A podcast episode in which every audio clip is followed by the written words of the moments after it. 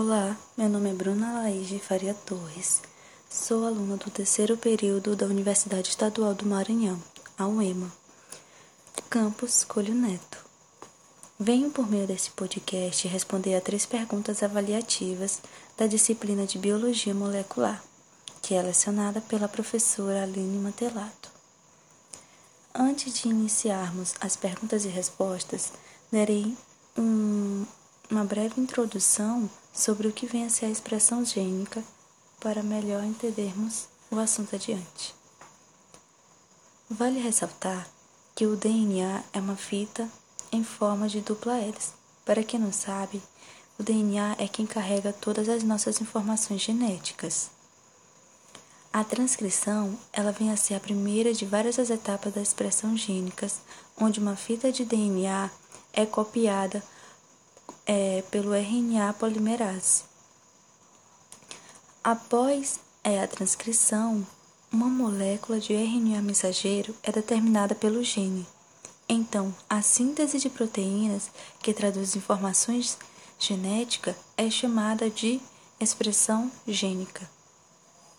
Com isso, vamos adentrarmos às seguintes perguntas e respostas. A primeira pergunta é como as vacinas como as vacinas de RNA mensageiro funcionam.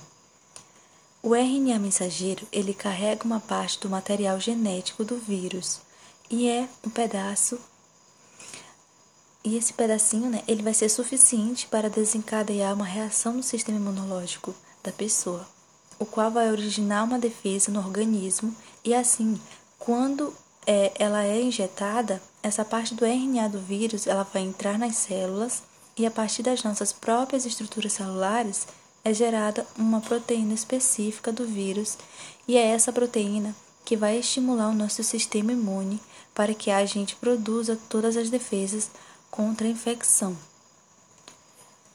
Segunda pergunta: Por que elas são promissoras para o tratamento de diversas doenças? Bem, se olharmos ao atual momento em que estamos vivendo, a vacina ela está sendo essencial é, para evitar né, o prolongamento da pandemia causada pelo novo coronavírus. E ela também é essencial para o controle e combate de outras doenças. E com isso, pesquisadores e cientistas eles iniciaram pesquisas para desenvolver é, uma vacina contra o câncer com métodos mais rápidos, eficazes e com menos efeitos colaterais possíveis, utilizando o mesmo método da, da vacina de RNA mensageiro. E as expectativas é que a vacina de RNA mensageiro prepare o sistema imunológico da pessoa para combater somente o tumor, sem atingir aquelas células saudáveis, né? como, a, como a quimioterapia, que atinge tanto as células cancerosas como é, as células saudáveis. E contrário à vacina clássica, é, não é injetada os componentes do patógeno e sim uma enzima que vai servir como é, instrução para uma produção de uma, pro, de uma proteína específica e aí vai combater somente o tumor.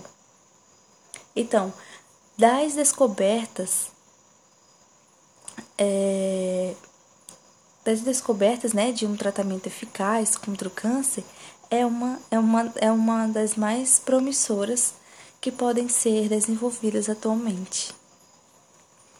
Terceira pergunta: Qual a importância da medicina de gênero?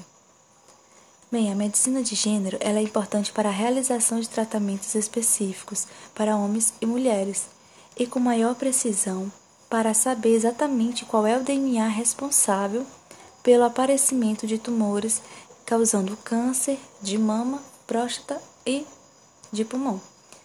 E com base nisso, é, uma indústria farmacêutica ela usou esses conhecimentos e conseguiram criar um medicamento. Ele é específico para cada paciente, considerando a sua genética. E por isso que a medicina de gênero ela se torna importante para o tratamento dessas doenças, onde mulheres e homens iriam é, desencadear sintomas e reações diferentes, né? Eles poderiam, eles podem não, eles vão e Trabalhando individualmente com cada um, é mais provável a chegar a um tratamento mais eficaz e rápido para que ambos os pacientes sejam tratados. E em relação também ao câncer, né, uma pesquisa mais que eu fiz, muitos tumores eles poderão ser combatidos por meio da epigenética, que é uma outra forma, né, importante forma de, de tratamento ela é um ramo da biologia em que vai estudar a influência do ambiente na atividade genética. E em relação ao câncer, muitos tumores poderão ser combatidos. Isso, mas só que isso não vai diminuir a necessidade de outras soluções. Esse campo ainda vai ficar bem extenso, bem aberto, né? E assim eu finalizo a minha apresentação. Obrigada.